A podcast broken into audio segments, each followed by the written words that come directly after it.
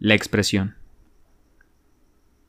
He querido ser la viva expresión y el ejemplo de que la alegría es la cura para la antipática virtud de la indiferencia. ¿Cuántas lágrimas me ha llevado? ¿A dónde voy? Llevo conmigo mi corazón y a veces no es suficiente. Qué difícil es volver a sonreír después de tan cruel derrota. Se tiene que reinventar un corazón herido para encontrar fuerzas en lugares nuevos o donde no las hay.